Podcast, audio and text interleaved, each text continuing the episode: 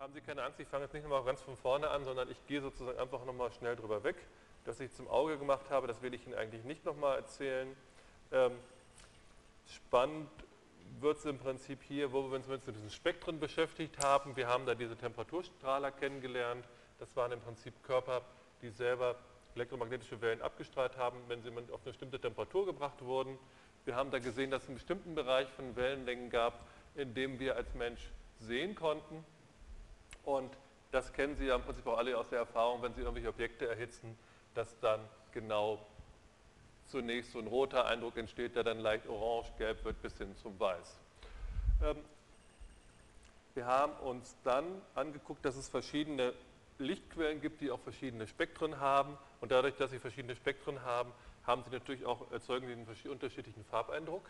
Darüber hatten wir uns eigentlich unterhalten, sind dann auf den Begriff der Körperfarben gekommen und das erklärt im Prinzip genau, warum verschiedene Objekte mit verschiedenen Beleuchtungen auch anders aussehen, weil nämlich letztendlich jeweils ein Teil des Spektrums äh, absorbiert und ein Teil reflektiert wird und wir nehmen sozusagen nur das Reflektierte wahr. Und das, was Sie bis jetzt als Farbe bezeichnet haben, das war im Prinzip genau die Farbe, die ein Körper hat, wenn man ihn mit weißem Licht anstrahlt und den wir dann sehen, also die Farbe, beziehungsweise der Bereich aus dem Spektrum, der dann reflektiert wird.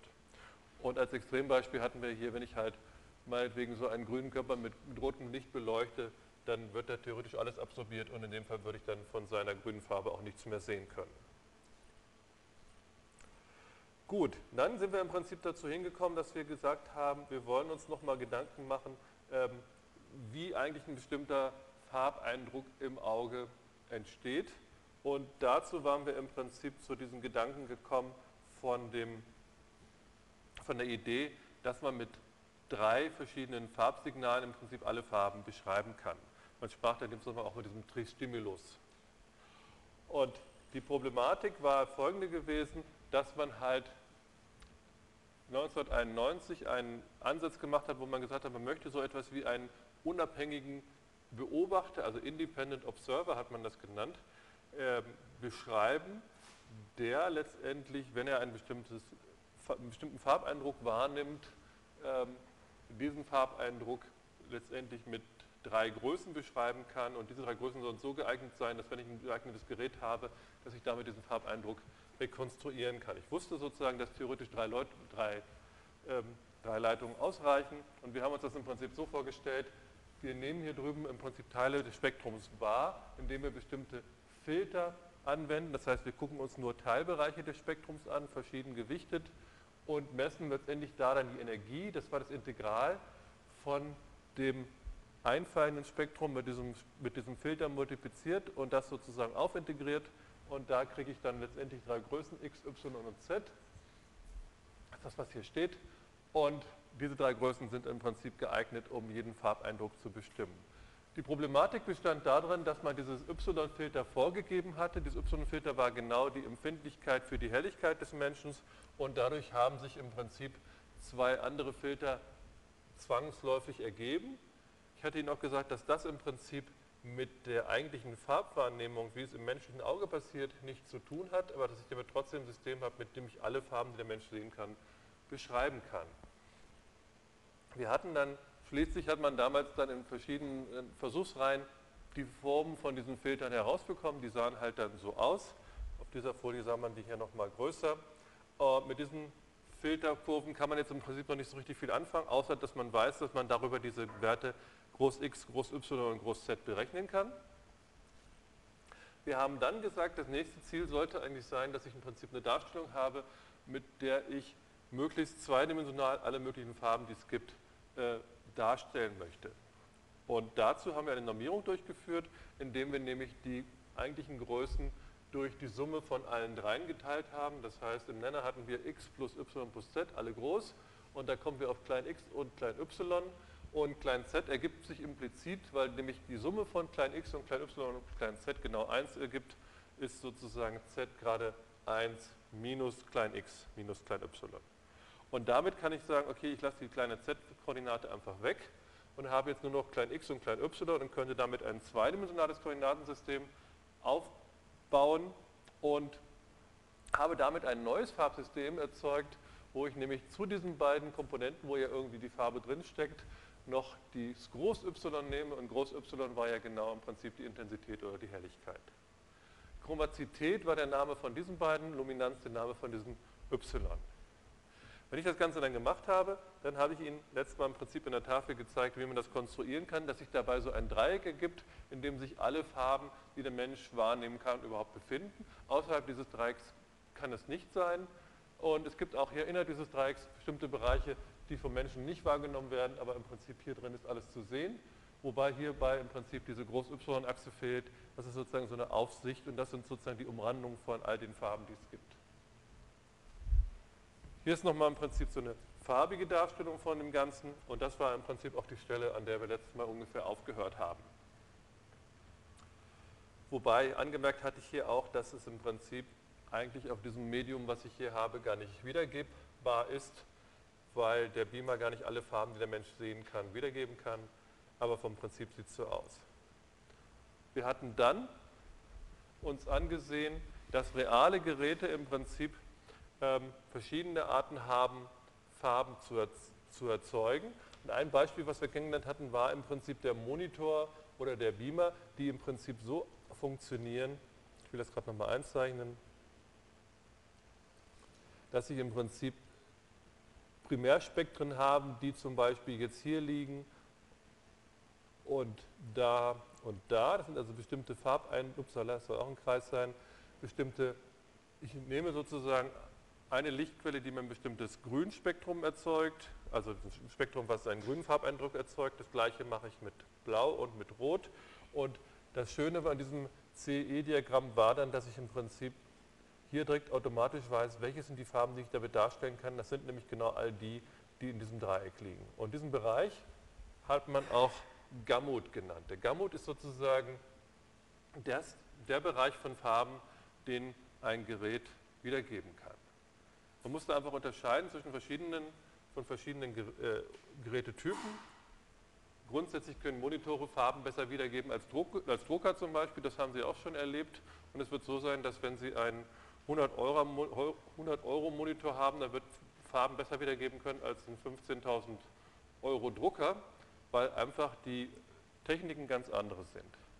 Ähm, was wir sozusagen an der Stelle jetzt letztes Mal angefangen haben, war, dass wir gesagt haben, wir könnten natürlich jetzt auch versuchen, die Farben anders darzustellen, nämlich, dass ich sage, ich habe ja im Prinzip ein Spektrum, was mir einen Grüneindruck erzeugt, ein Spektrum, was mir einen Roteindruck und eins, was mir einen Blaueindruck erzeugt und damit kann ich die Farben natürlich auch über diese Komponenten R, G und B darstellen. Hier ist das nochmal dargestellt. Ich habe sozusagen drei Spektren, ähm, die jeweils für sich einen bestimmten Farbeindruck erzielen. Das könnten jetzt genau diese Positionen von diesen kleinen Kreisen sein, die ich dort gerade angemalt hatte. Und die würden sich in dem Fall natürlich jetzt einfach überlagern. Das heißt, ähm, wenn ich eine Lampe habe, die dieses Spektrum hat und eine andere Lampe, die das Spektrum hat und noch eine dritte, die das dort rechte hat, und würde alle drei Lampen gleichzeitig einschalten, dann passiert nichts anderes, als dass sich diese Spektren addieren. Das ist das Gleiche sozusagen, wenn wir uns zurückerinnern an die Spektren beim Audio, ist es auch so, wenn Sie sozusagen da ein, tiefe Töne hätten und hohe Töne, dann würde ich, würde, ich die, würde ich, sozusagen beides gleichzeitig hören und im Spektrum würde ich auch sehen, da sind ja die tiefen Anteile und die hohen Anteile. Das heißt, ähm, daher kommt also auch Name, der Name, weil sich das Ganze sozusagen einfach addiert, nennt man das Prinzip auch additive Farbmischung. Und was wir hier hinten sehen, ist genau die Addition von diesen drei Einzelspektren da hinten. Und das ist genau das Prinzip, mit dem man halt Farben beim Fernseher, beim Monitor oder auch beim Beamer erzeugt. Das ist insofern für Sie vielleicht ein bisschen ungewöhnt, weil diese Farbmischung ist eine andere Mischung als das, was Sie in der Schule gelernt haben. Wenn man zum Beispiel Gelb und Blau mischt, dann kommt in der Schule mit dem Tuschkasten Grün heraus. Das ist genau bei diesem Farbsystem oder dieser Farbmischung nicht so. So, jetzt will man. Hier ist das Prinzip also jetzt mal dargestellt. Ich verwende jetzt hierfür also diese Grundfarben, die in dem Fall hier rot, grün und blau sind. Und das Ganze ist hier sozusagen mal über diese Lampen symbolisiert. Stellen Sie sich also vor, ich habe eine Lampe, die mir einen roten Farbeindruck macht, eine, die mir einen blauen macht und eine einen grünen. Und dann passiert Folgendes, dass sich folgende Mischfarben ergeben. Das heißt, wenn Sie nur rot und blau miteinander mischen, dann kommt in dem Fall so ein Magentaton raus Und wenn Sie grün und rot mischen, dann kommt gelb heraus. Das ist also das, was wir vom Tuschkasten nicht erfahren haben. Da ist das nicht so. Und genauso hier mit, mit grün und blau entsteht Cyan. Auch das haben Sie nicht. Und vor allem, wenn ich alle drei Farben gleichzeitig mische, dann habe ich in dem Fall sogar weiß. Und das ist so etwas, was ich Ihnen im Prinzip jetzt gerne mit einer Taschenlampe vorführen möchte. Das kann ich aber nicht, weil es, ich keine entsprechende Taschenlampe mit habe, aber ich habe einfach mal so ein Bild in Photoshop gemacht, da kann man nämlich diesen Effekt genau nachempfinden. Das will ich Ihnen kurz zeigen. So, was wir jetzt hier sehen, ist erstmal ein schwarzes Bild. Ähm, ich habe jetzt in dem Fall jetzt hier drei Kanäle und die habe ich auf eine spezielle Art überlagert. Das heißt, wenn ich zum Beispiel zu diesem Blaukanal hier gehe und den mal einschalte, dann sehen Sie im Prinzip, dass ich hier einmal einen blauen Kreis habe und einmal so einen blauen Übergang im Prinzip. Ähm, und ich habe hier stehen Screen. Das ist sozusagen eine spezielle Überlagerungstechnik, die ich in Photoshop auswählen kann. Die heißt deswegen auf Englisch so, weil die genau das repräsentiert, was eben auf einem Screen, sprich einem Monitor passiert. Auf Deutsch heißt das Ganze negativ multiplizieren. Das kann man sich im Prinzip schlechter vorstellen, weil es gar nicht sagt, wo man diesen Effekt hat. Auf der anderen Seite erklärt es genau, was dort gerechnet wird. In ungefähr zwei, drei Vorlesungen werden wir genau diese ganzen Überlagerungstechniken kennenlernen und sehen, was die eigentlich bedeuten. Ich will die heute erstmal hintanstellen. Ich habe also jetzt im Prinzip aber einfach genau den Effekt, wie, den ich hätte, wenn ich sozusagen in einem dunklen Raum mit, mit einer blauen Taschenlampe auf eine, auf, eine Wand, auf eine weiße Wand leuchten würde, dann würde das Ganze genauso aussehen. Und wenn ich dazu jetzt sozusagen, na, das verschiebt das Ganze erstmal, oder ich schalte erstmal an, ich schalte sozusagen eine grüne Lampe dazu an, dann würde ich in dem Fall einen Cyan-Eindruck kriegen und wenn ich noch eine rote Lampe dazu bekomme, dann würde weiß entstehen. Das heißt, ich will Ihnen das Ganze jetzt nochmal hier auseinanderziehen. Ich nehme mal hier diesen roten Kanal und ziehe den sozusagen einfach weg und dann sehen Sie im Prinzip hier genau, ähm, wie das Ganze aussehen würde. Hier ist sozusagen der Bereich, wo nur meine rote Lampe hinkommt und hier sind die anderen beiden. Deswegen verschiebe ich die also auch nochmal und so. Und hier sehen Sie im Prinzip genau das Gleiche, was wir eben ähm, auch an der Tafel symbolisch gesehen haben. Das heißt, Sie sehen im Prinzip genau da, wo alle drei Farben hinkommen, entsteht genau der Weißeindruck, da wo keine Farbe hinkommt, entsteht der Schwarzeindruck und das sind die entsprechenden Mischfarben. Also nochmal zu den Begriffen, die Grundfarben werden hier rot, grün und blau und die Mischfarben werden in dem Fall Magenta, Gelb und Cyan. Und wo alle drei Farben hinkommen, habe ich, habe ich weiß. Und hier ist sozusagen jetzt die Farben einfach nur an oder aus und hier oben ist es im Prinzip mal dargestellt, ähm, wenn ich weiche Übergänge hätte und da sehen Sie im Prinzip, dass da auch andere Farbeindrücke entstehen ähm, und je nachdem, wie ich die jetzt verschiebe, könnte ich dort oben auch andere Farben äh, zusammenmischen. Gut, das ist sozusagen die, die Grundidee, äh, wie man sozusagen Farben erzeugt und dazu habe ich gleich nochmal ein anderes Bild, das möchte ich Ihnen auch gerne zeigen.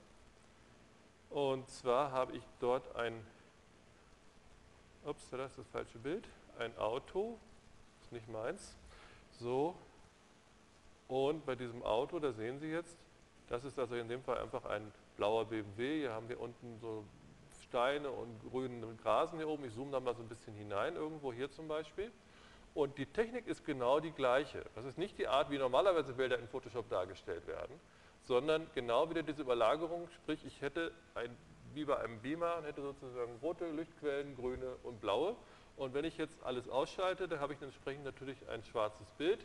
Und wenn ich jetzt nur den Blaukanal einstrahlen würde, dann sehen Sie, das ist genau das Bild, was entstehen würde, nur von der blauen Lampe her. Wenn ich dazu jetzt die Grünfarbe noch dazu einstelle, dann sehen Sie, damit lassen sich im Prinzip schon alle Farben erzeugen, die entweder schwarz oder blau oder grün oder Mischtöne von denen sind. In dem Fall sieht das schon ganz gut aus, ähm, weil jetzt hier keine reinen Rottöne in dem Bild drin vorkommen. Trotzdem fehlt das Rot ein bisschen. Wenn ich das noch dazu schalte, dann habe ich sozusagen den richtigen Farbeindruck hier. So, das ist im Prinzip hier genau äh, diese einzelnen, einzelnen Grundfarben, die ich jetzt hier habe. Was noch interessant ist jetzt, ich habe Ihnen ja gesagt, ich kann im Prinzip alle möglichen Farben damit mischen. Und ein Spezialfall wäre ja genau der, wenn ich ein graues Bild habe, eigentlich gar keine Farben hätte und trotzdem kann ich das aus diesen Grundfarben zusammen mischen. Auch das will ich Ihnen zeigen. Ich habe dieses gleiche Bild nochmal als Graustufenbild.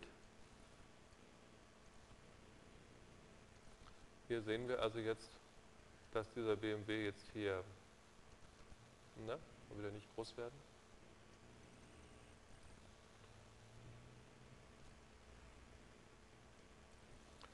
Das mal vergrößern, so. Okay, hier haben wir jetzt den Wagen in Graustufen. Und Sie sehen jetzt auch hier, dass ich wieder Rot, Grün und Blau überlagert habe. Das heißt, wenn ich jetzt hier mal Grün und Rot abschalte, dann sehe ich auch wieder nur die Blauanteile. Jetzt kommen die Grünen dazu und die Roten dazu und hinterher habe ich ein Graustufenbild. Das Besondere jetzt hier dabei ist, dass die Anteile jeweils bei Rot und Grün und Blau in dem Fall alle gleich sind. Bei dem anderen Bild, was wir gerade eben hatten, bei dem hier, da ist es so, dass die Einzelanteile unterschiedlich sind. Und weil sie unterschiedlich sind, entstehen verschiedene Farbeindrücke. Und bei diesem Bild hier sind die alle gleich. Und immer wenn sie alle gleich sind, dann entsteht im Prinzip ein grauer Farbeindruck.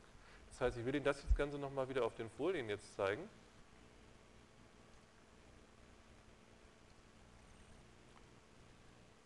So, also wir haben jetzt im Prinzip das Prinzip kennengelernt mit den Grundfarben und den Mischfarben. Und jetzt kann man sich, und das ist genau das, was wir auch auf dem Monitor haben, das soll dieses andere Bild hier auf der rechten Seite darstellen, dass ich da diese einzelnen kleinen Pixel habe, die genau auf diese Art erzeugt werden. Ähm, wenn ich das Ganze jetzt also in einem Koordinatensystem darstellen würde, dann könnte ich ja jetzt genau eine Achse für Blau nehmen, eine für Rot und eine für Grün. Und dann kann ich im Prinzip jetzt mit dem Bild, was ich gerade eben hatte, schon mal die acht Ecken im Prinzip beschriften. Nämlich, wenn alle aus sind, entsteht natürlich ein Schwarz. Wenn alle an sind, kommt genau ein Weiß. Wenn jeweils nur eine Farbe ist, habe ich genau die Achsenabschnitte, Rot, Grün und Blau. Und die anderen Ecken ergeben sich entsprechend aus den Mischungen. Und Sie sehen, es gibt sozusagen jetzt hier diese gestrichelte Linie in der Mitte. Und das ist die sogenannte Unbundgerade. Unbundgerade, das ist im Prinzip einfach die Linie, wo die ganzen Grauwerte liegen. Das ist also einfach diese Hauptdiagonale im dreidimensionalen Raum. Und da ist es halt so, dass wenn Sie zum Beispiel Blau halb nehmen und Rot halb nehmen, ich weiß nicht, warum das wackelt, und Grün auch noch halb, dann kriegen Sie in dem Fall genau einen mittleren, mittleren Grauwert heraus. Ich hatte Ihnen da sozusagen schon diesen Farbwürfel gezeigt letztes Mal. Hier ist er nochmal im Prinzip abgebildet, wie er aussehen würde vom Prinzip her. Und da sehen Sie auch wieder in der oberen Ecke hier haben wir das Weiß und unten hätten wir theoretisch das Schwarz. Das heißt also jetzt, wenn Sie eine bestimmte Farbe wählen, in Photoshop zum Beispiel, dann geht das ja normalerweise so, dass Sie wirklich einen Farbton einstellen möchten. Und ich nehme jetzt gerade mal so ein Beispiel hier. Wenn Sie jetzt also irgendeine Farbe einstellen wollen, dann sehen Sie, da haben Sie im Prinzip hier genau die Möglichkeit, Rot, Grün und Blau einzuschalten. Und wenn ich das, das mache, was ich gerade gesagt habe, ich nehme Rot 128 und nehme Grün 128, das wäre in dem Fall die Hälfte von dem Maximum, und Blau auch noch, dann bekomme ich genau diese Farbe hier, diesen mittleren Grauton.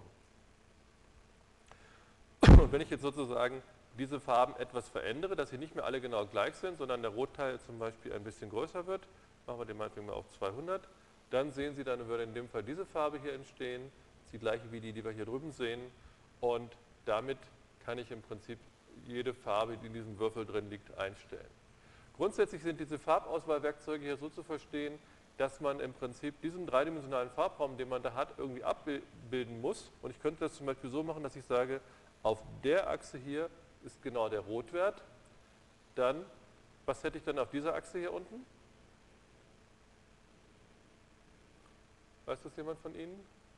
Also Rot kann ich sozusagen hier einstellen. So sehen sozusagen die Rotwerte aus. Wenn ich es ganz runternehme, jetzt ist es vielleicht leichter zu beantworten, die Frage. Das heißt, welche Achse, was stelle ich auf dieser Achse ein? Blau und auf der hier entsprechend grün. Das heißt, ich habe jetzt im Prinzip genau die und eine Etage sozusagen von dem Würfel und stelle sozusagen nämlich genau die. Ich mache es nochmal kurz an. Hätte in dem Fall eine Darstellung, die so aussehen würde, hätte hier grün und blau als, als Achse und das ist sozusagen jetzt meine Fläche, die ich dort gerade sehe. Sehen Sie die blaue Achse und die Grünachse und die Höhe von dem Ganzen, die stelle ich jetzt hier mit diesem Slider hier ein. Und wenn ich jetzt nach ganz oben gehe, dann würde ich im Prinzip sehen, wie sehe der Deckel von diesem RGB-Farbwürfel aus und das wäre im Prinzip genau das jetzt hier. Dann hätte ich genau diese Fläche jetzt, die ich dann oben sehen würde. Grundsätzlich ist es also so bei diesen Farbwählern hier, dass Sie mit diesem Schalter hier vorne immer festlegen, was stelle ich auf dieser Achse hier ein. Ich könnte also auch umdrehen und kann sagen, hier stelle ich meine Grünwerte ein. Das ist erstmal verwirrend, weil hier sieht man gar kein Grün. Aber das bedeutet, wie ändert sich die Farbe, die ich jetzt hier gerade habe, wenn ich den Grünwert runterdrehe, hätte ich in dem Fall hier ein dunkles, was weiß ich, Bordeaux-Rot. Und wenn ich ihn ganz hoch drehe, hätte ich in dem Fall so eine Art Lindgrün. Und das wäre jetzt im Prinzip eine andere Ansicht. Das wäre nämlich im Prinzip die Ansicht, wo ich die Blauachse und die Rotachse habe, sprich diese Seite von dem Würfel und würde diese ganze Seite entsprechend so hin und her fahren. Gut, das heißt, damit kann ich im Prinzip erstmal jede beliebige Farbe in, in diesem Bereich einstellen. Und ein reales, reales Bild, was ich jetzt habe, setzt sich natürlich aus verschiedenen einzelnen Pixeln zusammen. Das heißt, wenn ich jetzt so ein äh, Bild wie das hier, nehmen wir gerade mal ein anderes Bild, ein ganz einfaches Bild, was Sie schon kennen. So, das haben wir an der, nehmen wir hier diese Ente, so. Und wenn ich hier drüben auf Info gehe, dann kann ich auch folgendes machen. Ich gehe jetzt einfach irgendwo hin an eine bestimmte Stelle und dann sehen Sie jetzt hier oben rechts im Bildschirm, dieser Gelbton hier hätte in dem Fall einen Rotwert von 250 und einen Grünwert von 0. Also hier oben sehen Sie die Werte in dem Bereich. Ähm, und der Blauwert wäre in dem Fall 0. Hier sehen Sie hier einen Beweis, dass alles 255. Hier ist fast schwarz, da sind die Werte, ist kein richtiges Schwarz, aber relativ dunkles Schwarz. Dort sind die alle relativ niedrig, die Werte. Hier haben wir Rottöne und so weiter. Gut, das heißt, ein reales Bild zeichnet sich also dadurch aus, dass es sozusagen jetzt verschiedene Pixel hat. Wenn ich da jetzt mal hineinzoome, dann sehen Sie im Prinzip, das sind hier einzelne kleine Pixel und jeder Pixel hat im Prinzip seine einzelne eigene Farbe mit den Werten, die wir jetzt hier oben drin auch sehen können. Gut, das heißt, wenn ich mir mal angucken möchte, wie überhaupt solche Bilder in diesem RGB-Raum aussehen, das hatte ich schon gesagt, dafür habe ich ein kleines Tool geschrieben, das will ich Ihnen gerade noch mal eben zeigen. So ist das geklappt. Okay, also hier haben wir jetzt sozusagen unser Bild und hier drüben sehen wir jetzt den RGB-Farbwürfel. Und wenn ich jetzt sozusagen hier drüben in das Bild reingehe, dann sehen Sie hier drüben auf der rechten Seite immer diesen Pfeil, wo genau diese Farben sind. Das heißt zum Beispiel auch diese Farben, die hier eigentlich alle gleich aussehen, sind alle leicht verschieden. Sie sehen das daran, dass der Pfeil einmal ein bisschen rumzappelt. Das hier sind genau diese Farbtöne vom Augen, diese dunkle und hier habe ich im Prinzip diesen äh, Bereich von der Ente. Sie sehen auch, da gibt es Bereiche, die dann dunkler werden, das sind genau diese Bereiche. Das heißt, wir können uns im Prinzip hier genau ansehen, das sind genau diese Farben, die ich bräuchte, um dieses Bild darzustellen. Und insofern kann ich zu jedem Punkt jetzt hier sehen, wo sind hier entsprechend jetzt die entsprechenden Rot-, Grün- und Blauwerte. Hier oben sehen Sie auch nochmal ähm, die entsprechenden Werte, die werden hier oben nochmal angezeigt. Okay, also damit kann ich sozusagen jetzt ähm, äh, kann ich jetzt schon mal eine Sache darstellen, nämlich wo liegen diese Farben. Und ich hatte Ihnen vorhin gesagt, ein Graustufenbild ist genau dann erzeugt, wenn eigentlich alle Farben genau gleich sind und das bedeutet, alle Farbkomponenten genau gleich sind. Und das wäre sozusagen genau die Diagonale, die von hier nach dahin gehen würde. Und eine, eine Größe will ich Ihnen sozusagen aber schon ein bisschen vorgreifen, die kennen Sie alle von Ihrem Farbfernseher, da kann man nämlich einstellen, wie stark ist die Farbe, wir sagen dazu Sättigung und die Sättigung ist nichts anderes als im Prinzip, wie weit sind die Farben von ihren Grauwerten weg. Ich kann sie sozusagen weiter wegbringen von, der, von den Grauwerten oder näher ran. Und wenn ich die Sättigung jetzt mal verringere hier in dem Fall, dann sehen Sie, dass das Bild so ein bisschen blasser wird und die Farbverteilung in sich so ein bisschen zusammengefallen. Gefallen. Wenn ich das noch weitermache, dann habe ich hier irgendwann eine graue Ente. Und jetzt sehen Sie, dass ich im Prinzip jetzt hier nur noch die Werte auf dieser Hauptdiagonalen habe. Das bedeutet in dem Fall, Sie sehen auch die RGB-Werte hier, die sind alle genau gleich. Wenn ich das wieder zurückbringe, dann habe ich hier sozusagen wieder meine Originalverteilung und ich könnte sie jetzt sozusagen, also nochmal im dreidimensionalen hier angezeichnet, ähm, hätte also jetzt hier diese Linie und diese Linie wäre meine Hauptdiagonale, die da irgendwie durchgehen würde. Und für jeden Punkt kann ich jetzt fragen, wie weit ist er weg von diesen Grauwerten und wenn ich die Sättigung, ich male das mal gerade zweidimensional hier hin, achso, dazu sollte ich vielleicht Licht anschalten. Also stellen Sie sich vor, wir hätten jetzt im Prinzip nur ein Farbsystem, was eigentlich nur zwei Komponenten hat, nur um es jetzt mal darzustellen, dann wäre das sozusagen meine Diagonale von den Werten, die grau sind. Und ich hätte eine bestimmte Farbe, so, und diese Farbe hat einen bestimmten Abstand von diesen Grauwerten. Und wenn ich jetzt die Sättigung verringere, dann bedeutet das einfach, ich bringe den Punkt sozusagen näher daran. Und wenn ich es alle rangebracht habe, dann ist mein Bild grau. Und wenn ich es aber weiter wegbringe, dann wird die Farbigkeit sozusagen steigen. Dieses Bild ist schon ziemlich stark gesättigt. Ich kann Ihnen gleich mal ein anderes zeigen, wo man das auch noch sehen kann.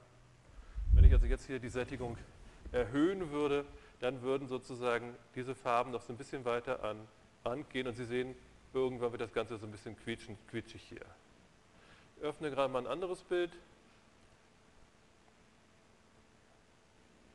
Also irgendwie will er hier meine Bilder nicht öffnen.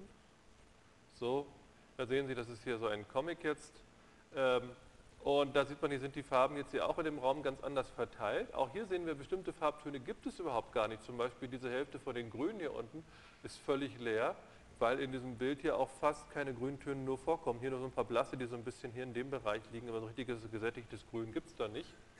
Ähm, und auch hier genau das gleiche, wenn ich das sozusagen jetzt hier entsättige, dann fällt das Ganze wieder zusammen und irgendwann ist das Ganze grau und wenn ich das stärkere sättige, dann gehen die Farben sozusagen, versuchen sie alle so weit wegzugehen, wie sie können. Sie sehen aber auch schon, die können nicht weiter als, die können nicht aus diesem Würfel hier raus. Insofern, irgendwann klatschen die sozusagen alle am Rand und jetzt sieht das Bild auch schon nicht mehr so richtig schön aus, aber die Farben sind halt jetzt ganz stark gesättigt. Ich hoffe, Sie haben jetzt eine Vorstellung, was Sättigung bedeutet. So, zurück zur Folie. Also ich kann jetzt sozusagen jede Farbe, die ich hier auf meinem Computermonitor darstellen kann, in diesem Farbwürfel ausdrücken und die Position entscheidet letztendlich einfach, wie man das sieht. Ähm, und hier sieht man jetzt einfach, wie zum Beispiel dieser Orangeton entsteht, indem man eben einfach Rot 255 nimmt, Grün 130 und, und Blau 30 und dann entsteht genau dieser Orangeton. Und beim Weiß habe ich eben bei allen drei Werten das Maximum. Ich habe hier immer von 0 bis 255, dazu werde ich noch ein bisschen was sagen. Ähm, in dem Fall gehen wir einfach davon aus, dass es sozusagen 256 verschiedene Stufen gibt für diese Helligkeiten von den einzelnen Farbkanälen. Ähm, muss nicht, das muss nicht immer so sein. Und das ist sozusagen das, was wir genau beim PC-Monitor oder beim Fernsehen haben. Insofern, ich weiß nicht, wie ich das schon gesagt hatte, wenn Sie nächstes Mal Farbfernsehen gucken, dann kriechen Sie mal ganz nah vor dem Monitor, so 5 cm Abstand ungefähr, und dann werden Sie sehen, dass da nur rote, grüne und blaue Punkte sind. Und je weiter Sie weggehen, desto mehr sehen Sie im Prinzip die einzelnen Mischfarben dann. Ich will im Prinzip von Ihnen, dass Sie auch ein Gefühl entwickeln, dass Sie sozusagen diesen RGB-Würfel in gewisser Weise verinnerlicht haben. Das heißt, Sie sollten, auch wenn ich Ihnen jetzt sage, zum Beispiel ähm, rosa, wo ist das, dann sollten Sie sozusagen am Ende dieser Veranstaltung ohne Probleme wissen, wo der Farbort in diesem RGB-Würfel dazu wäre. Das könnte ich Ihnen gleich mal zeigen, wenn man sowas auch sich auch überlegen kann. Aber ich will erstmal hier weitermachen. Ähm, als anderes Beispiel, wenn ich halt ein Graustufenbild habe, was sozusagen nur sich über die Helligkeiten unterscheidet, dann wäre es natürlich unsinnig, das über drei Kanäle abzuspeichern, weil natürlich in dem Fall weiß es ja auch so ein Beispiel davon, von diesen Graustufen, diese Werte immer genau gleich sind. Das heißt, in dem Fall, wenn ich also ein Graustufenbild habe, dann brauche ich eben nicht mehr drei Farbwerte, sondern nur noch einen, nämlich der, der die Helligkeit beschreibt. Und insofern wäre dieses dann, wären das die Farbwerte, die ich eben für Weiß, für, für Grau und für Schwarz brauchen würde. Kann ich aber natürlich als RGB-Farben darstellen, indem ich jeweils diesen Wert, der hier steht, für Rot, Grün und Blau nehmen würde. Bloß wenn die gleich sind, ist das ganze Bild eben grau. So, ein Beispiel, wo wir das Ganze haben, ist zum Beispiel der Fernseher, wie ich es gerade schon erwähnt hatte. Und letztendlich sieht das so aus, wenn Sie jetzt noch so einen alten Röhrenmonitor haben, dann hat man im Prinzip hinten diese Farbkanonen sind sozusagen nichts anderes als Elektronenstrahler. Die strahlen sozusagen Elektronenstrahl nach vorne aus.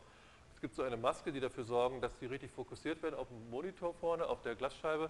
Und dort gibt es sozusagen so eine Schicht, wo entsprechende Materialien aufgebracht sind, dass dann, meistens ist das aus Phosphor, Äh, wenn dort Elektro Elektronen hinkommen, dann leuchtet dieser Punkt entsprechend rot, grün oder blau. Gibt auch verschiedene Arten, wie diese Punkte angeordnet und so weiter, will ich jetzt gar nicht darauf eingehen, aber das Grundprinzip ist hier, dass Sie sozusagen dort kleine Flecken haben, die wirklich entweder nur rot oder grün oder blau leuchten können. Und weil diese nah beieinander sind, habe ich im Prinzip dann entsprechend den gemischten Farbeindruck, wenn ich das Ganze aus einer bestimmten Entfernung ansehe. So, das, was ich Ihnen vorhin in Photoshop gezeigt habe, das war im Prinzip genau diese Darstellung in diesem, mit dieser Screen-Überlagerung beziehungsweise mit dem negativen Multiplizieren. Hier ist sozusagen mal theoretisch dargestellt, wie das gerechnet werden muss. Das können wir momentan noch gar nicht verstehen, weil wir diese Überlagerung noch gar nicht gehabt haben.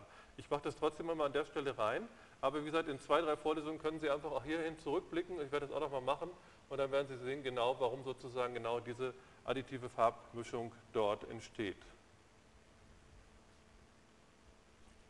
So, wenn wir das verstanden haben ähm, mit der additiven Farbmischung, dann kann man im Prinzip gucken, was gibt es sozusagen noch für Farbmischsysteme. Und das, was Sie sozusagen aus der Schule kennen, was ich vorhin angesprochen hatte, wenn Sie mit dem Tuschkasten arbeiten, ist ein ganz anderes. Das ist nämlich das Prinzip der subtraktiven Farbmischung. Die subtraktive Farbmischung funktioniert folgendermaßen. Sie haben eine Beleuchtung, das ist in dem Fall hier mit diesem Illuminant gekennzeichnet. Und dieses Illuminant ist irgendein Spektrum, was an sich, wenn Sie damit ein weißes Blatt Papier einleuchten würden oder so, erstmal weiß aussehen würde. Und jetzt machen Sie sozusagen folgendes, dass Sie dadurch, dass Sie jetzt darauf zum Beispiel auf Ihrem Papier, wenn Sie dort pinseln, eigentlich Filter aufbringen. Das heißt, Sie filtern Ihr Spektrum. Und das bedeutet, wenn Sie jetzt mit Gelb malen würden, dann bedeutet das einfach, dass Rot- und Grünanteile vom Spektrum weiterhin reflektiert werden, aber die Blauanteile zum Beispiel absorbiert werden in der Farbe und nicht mehr wieder herauskommen. Und dadurch, dass ich sozusagen mit verschiedenen Farben malen kann, kann ich auch wiederum verschiedene Filter aufbringen und letztendlich nimmt also dieses Gelbfilter hier vorne was vom Spektrum weg. Dieses hier ist in dem Fall mit Magenta gemalt, nimmt einen anderen Bereich weg und dann habe ich hier nochmal Cyan und dann würde ich nochmal wiederum einen anderen Teil wegnehmen. Und letztendlich wird dann durch diese verschiedenen Filter, die ich aufbringe durch mein Malen auf Papier, bleibt aus, wird aus diesem Spektrum letztendlich dieses Spektrum. Das sieht anders aus, hat eine andere, Farb, andere Energieverteilung und wenn es eine andere Energieverteilung hat, hat es wahrscheinlich auch einen anderen Farbeindruck. In dem Fall haben wir jetzt hier Gelb, Magenta und Cyan. Sie kennen das aber auf dem Tuschkasten auch. Man kann natürlich auch mit ganz anderen Farben das machen. Sie könnten auch mit Blau, Rot und Grün theoretisch versuchen, das zu machen. Diese Farben haben nur die Eigenschaften wiederum, dass sie mit Gelb, Magenta und Cyan wiederum, das sind, die Filter sind sozusagen so geeignet, dass sie damit genau wiederum alle Farben, die, theoretisch, die Sie theoretisch sehen können, auch erzeugen können. Wenn Sie sozusagen einen Tuschkasten haben, das werden Sie selber wissen, Sie haben weißes Blatt Papier und so, Sie haben nur die Farben äh, Rot, Grün und Blau zum Beispiel. Dann können Sie mit denen eine ganze Menge verschiedene Farben mischen, aber Sie kriegen damit zum Beispiel kein Gelb hin. Funktioniert einfach nicht. Und das ist sozusagen jetzt einfach ein Set, mit dem das funktioniert, mit dem man alle Farben erzeugen kann. Auch das habe ich wieder in dieser Darstellung so ähnlich wie wir es eben hatten. Das heißt, jetzt sehen Sie hier, ich habe jetzt hier äh, dargestellt ähm, mein Papier, wo ich sozusagen die Farbe aufgebracht habe. Und dort, von dort kommt von oben das Spektrum, das ist so in dem Fall jetzt hier mal so zerlegt in drei Teile. Drei Teile, wo ich es nämlich sozusagen in wie so ein Spektrum mit dem Prisma zerlegt habe, dass ich sozusagen Rot, Grün und Blauanteile da drin eigentlich hätte. Und jetzt passiert folgendes, dass in diesem Cyan sozusagen das Rot stecken bleibt, um es sozusagen mal einfach darzustellen. Und, Magenta, äh, und bei Magenta zum Beispiel bleibt genau der Grünanteil stecken und Rot und Blau wird reflektiert und bei Gelb wiederum wird Rot und Grün reflektiert und Blau wird absorbiert. So, und dann entsteht folgendes, dass wenn ich diese Farben jetzt entsprechend übereinander male, das dürfte jetzt ungefähr dem entsprechen, was Sie vom Tuschkasten her kennen.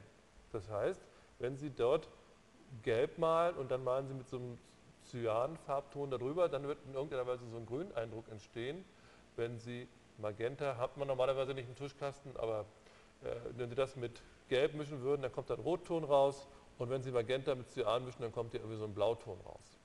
Wenn Sie alle diese drei Farben übereinander malen, dann sollte von der Theorie her eigentlich schwarz herauskommen, weil nämlich im Prinzip dann alles weg gefiltert wird, wird also nichts mehr reflektiert.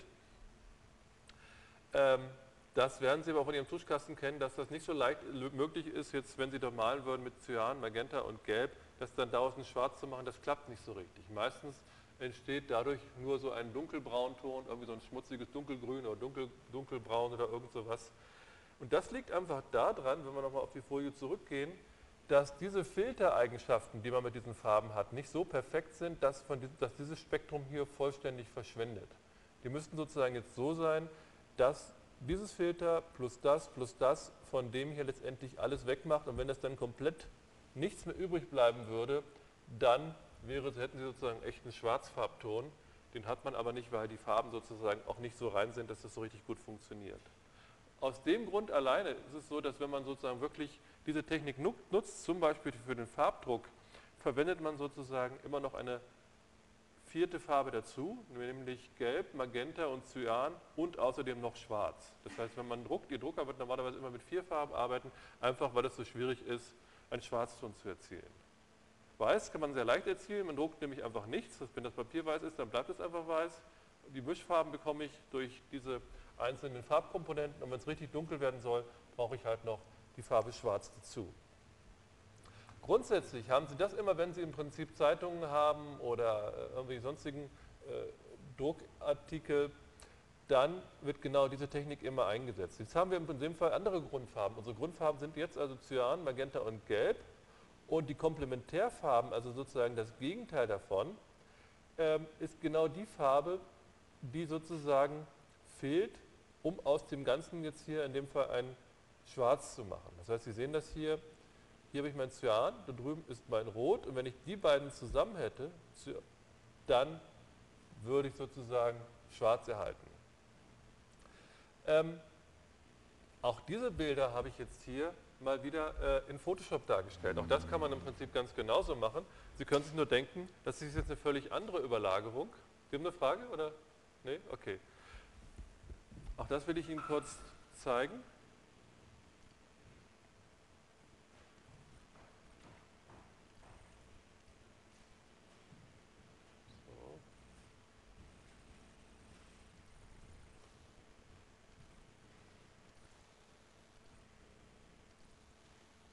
Das war sozusagen unser Beispiel von eben gewesen, das können wir gerade nochmal aufheben. Und jetzt öffnen wir das Ganze sozusagen nochmal für den umgekehrten Fall.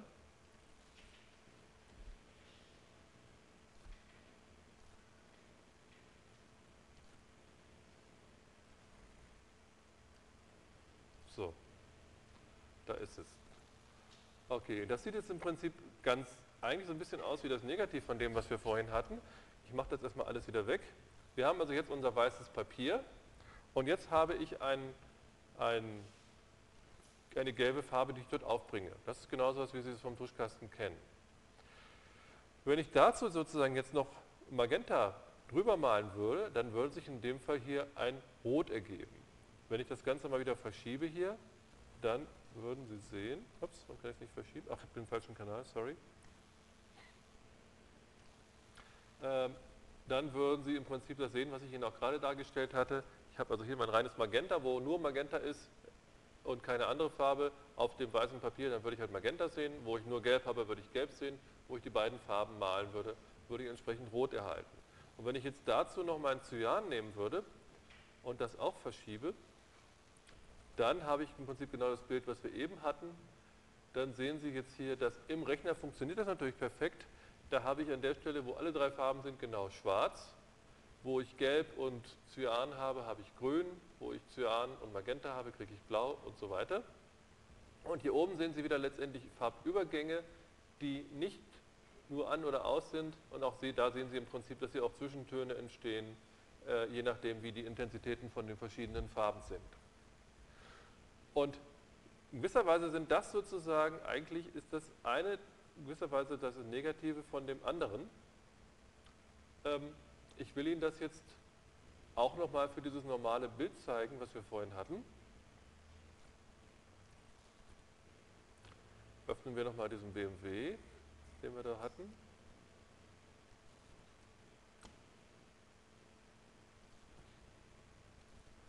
Der sieht bei uns hier am Rechner natürlich erstmal ganz genauso aus.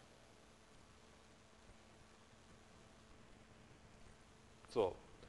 Aber letztendlich ist der in dem Fall auch entstanden durch letztendlich weißes Papier, auf dem ich jetzt zum Beispiel als allererstes mit Magenta drucke. Und die sehen, Unterschied Intensitäten sind hier halt verschieden, aber es ist eben nur der Farbton Magenta. Und wenn ich dazu jetzt, Entschuldigung, Cyan, wenn ich dazu diesen Magenta-Farbton dazu tue, dann würden in dem Fall diese beiden Sachen entstehen. Und wenn ich dazu jetzt noch ähm, Gelb dazu nehme, entsteht der Farbeindruck. Also Sie sehen im Prinzip hier, wie sich die Farbeindrücke ändern, wenn ich die alle drei zusammenschalte. Und das ist im Prinzip genau die Technik, wie sie eigentlich beim Drucken angewendet wird. Ein Effekt, den Sie häufig schon gesehen haben, ist übrigens folgendes, wenn ich das jetzt mal leicht verschieben würde hier, dann sieht das Ganze zum Beispiel so aus, das haben Sie bestimmt häufig schon gesehen, verschieben wir den Kanal auch noch mal ein bisschen, ein bisschen so. Und das kennen Sie so von so ganz billigen Druckerzeugnissen. Da sieht man, das ist nämlich so, dass Sie da häufig, na, ein bisschen größer, so komische Farbränder haben. Und die Farbränder, die liegen einfach daran, dass sozusagen beim Drucken die Farben nicht ganz genau übereinander gedruckt wurden, sondern leicht verschoben sind gegeneinander. Und dann sehe ich plötzlich die einzelnen Farben am Rand hervorschauen. Ich kriege diesen Effekt genau da drin, weil ich nämlich jetzt hier wieder eine Überlagerungstechnik genommen habe, die heißt hier in dem Fall Multiply auf Englisch, beziehungsweise auf Deutsch multiplizieren bzw. abdunkeln. Ähm, nee, nee, das ist sozusagen nur ein reines Rechnen. Der Monitor kann von vorn bis hinten und der ganze Rechner kann komplett eigentlich nur RGB darstellen. Aber intern tut er so von der Rechnungsvorschrift, als ob ich sozusagen genau diese Farbmischung hätte, äh, wie ich sie beim Tuschkasten habe. Wie das genau gerechnet wird und was sich dahinter verbirgt, ja, also der Trick besteht jetzt darin, Sie haben jetzt verschiedene Ebenen hier, Ebenen haben Sie in der Übung ja schon kennengelernt, aber wir hatten dort oben immer normal stehen. Und wir haben jetzt da nicht normal stehen, sondern Multiply. Und Multiply macht genau den Effekt, den ich hätte, wenn ich sozusagen ähm, diese subtraktive Farbmischung anwenden würde. Wie gesagt, aber das... Und bei der RGB-Farbmischung eigentlich auch genauso. Ich habe sozusagen auch wiederum gerechnet und da kommt wieder ein neuer RGB-Wert raus und der wird dann letztendlich angezeigt. Also letztendlich ist das folgendermaßen zu verstehen in Photoshop. Diese ganzen Ebenen hier sind an sich gesehen für sich alles reine RGB-Ebenen erstmal. Und nur die Verrechnungsvorschrift, die ich jetzt hier gewählt habe, die ist sozusagen so, um diesen Effekt genau nachzuempfinden. Also was man genau diese Überlagerung über, genau bewirken, genau das werden wir, glaube ich, in zwei bis drei Vorlesungen machen. Da will ich da nochmal genauer drauf eingehen. Was ich jetzt nochmal ganz kurz Ihnen zeigen möchte, war auch, dass ich natürlich auch mit dieser Art Graustufenbilder machen kann. Also ich könnte auch hier nochmal diesen RGB, Quatsch, diesen BMW nochmal in Grau laden. Hier ist er. Hier haben wir also jetzt das Bild als Graustufenbild. Und auch hier ähm, sieht das sozusagen genauso aus wie das RGB-Bild. Zunächst erstmal, was wir auf dem Monitor sehen, wenn ich jetzt hier diese einzelnen Kanäle abschalte, habe ich wieder mein weißes Papier und jetzt schalten wir hier als zunächst mein Gelb ein, dann schalte ich danach mein Magenta ein, dann hätte ich sozusagen im Wesentlichen jetzt hier so Rottöne und dann noch das, das Cyan dazu und dann hätte ich in dem Fall die Graustufen. Auch hier wieder, wenn ich das Ganze jetzt hier äh, entsprechend verschieben würde, dann sind es auch da wieder diese Effekte, die man zum Teil kennt, äh, wenn diese einzelnen Kanäle entsprechend gegeneinander verschoben sind. Das, also gerade wenn Sie zum Beispiel eine Farbzeitung haben, einen Farbdruck haben, wo die Kanäle gegeneinander verschoben sind und Sie haben ein graues, Bild, dann würde das Ganze entsprechend so aussehen. Gut, ähm, will ich nochmal ganz kurz zu, zu, den Folien zurückkommen.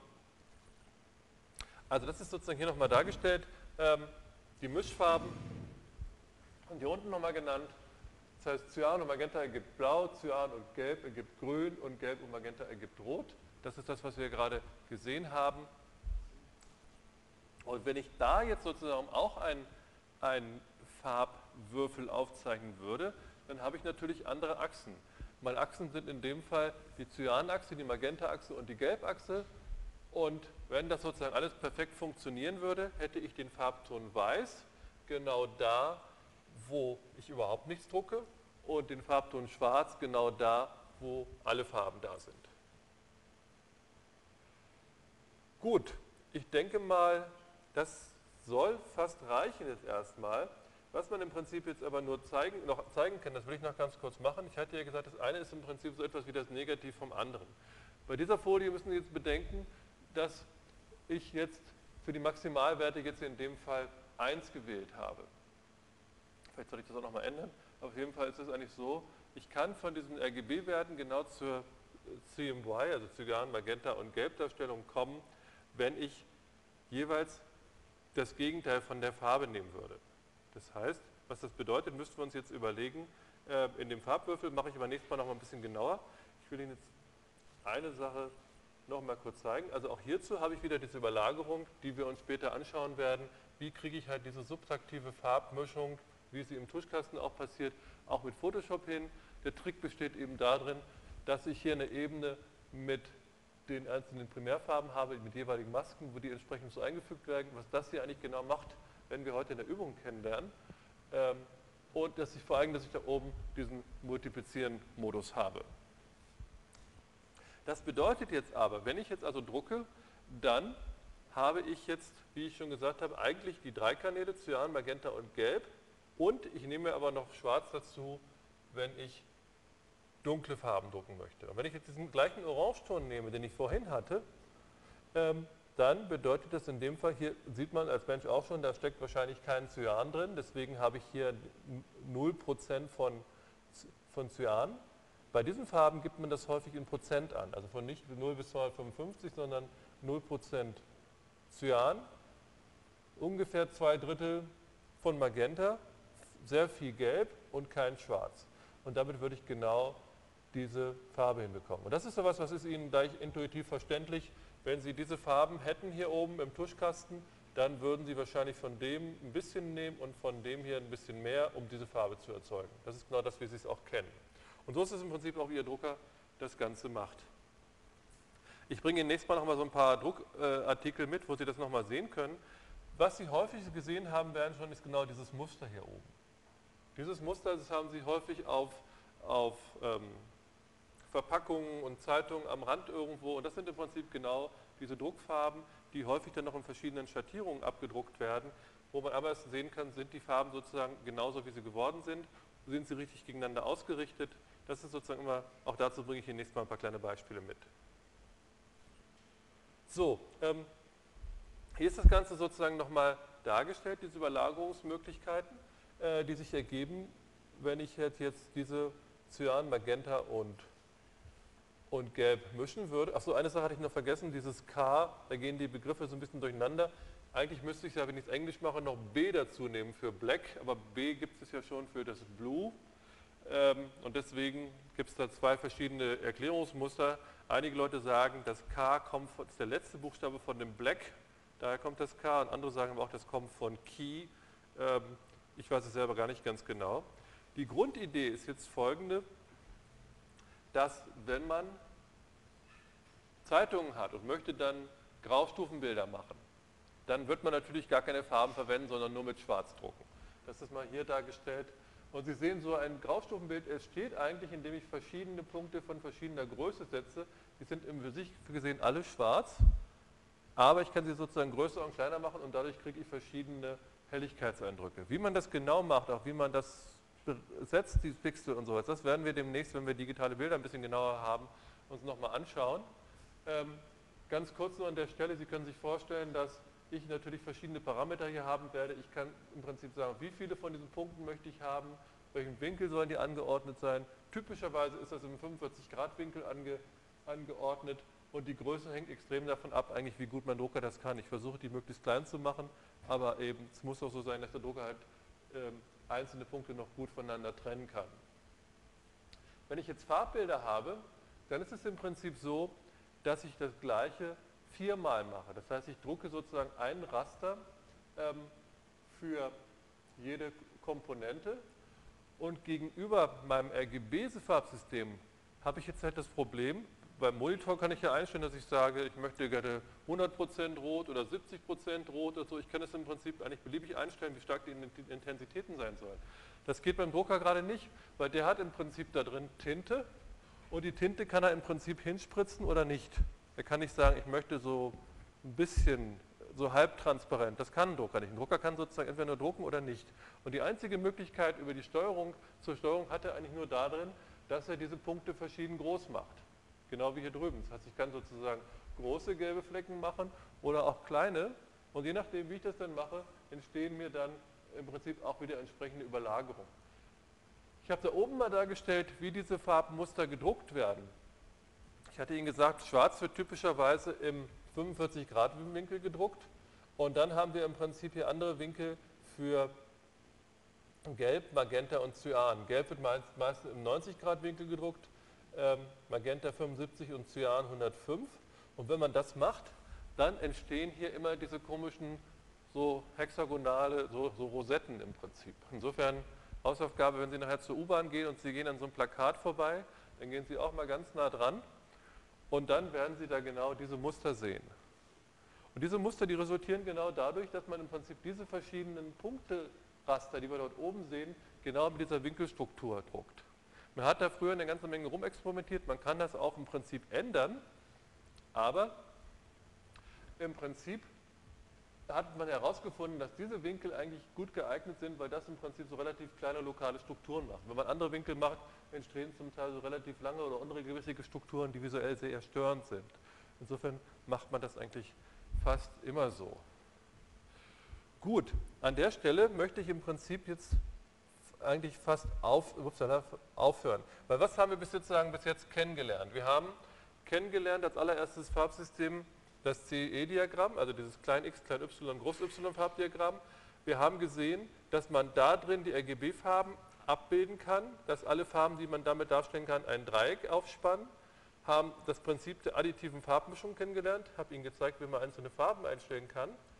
Und sozusagen das Gegenteil von dieser Farberzeugung ist genau die subtraktive Farbmischung, die wir heute kennengelernt haben. So, und wenn wir da jetzt mal einen Schnitt machen, dann werden wir nächstes Mal noch eine ganze Menge andere Farbsysteme kennenlernen, die aber im Prinzip nichts anderes als eigentlich Umrechnungen von denen sind, die wir schon kennengelernt haben. Insofern möchte ich Ihnen heute erstmal danken.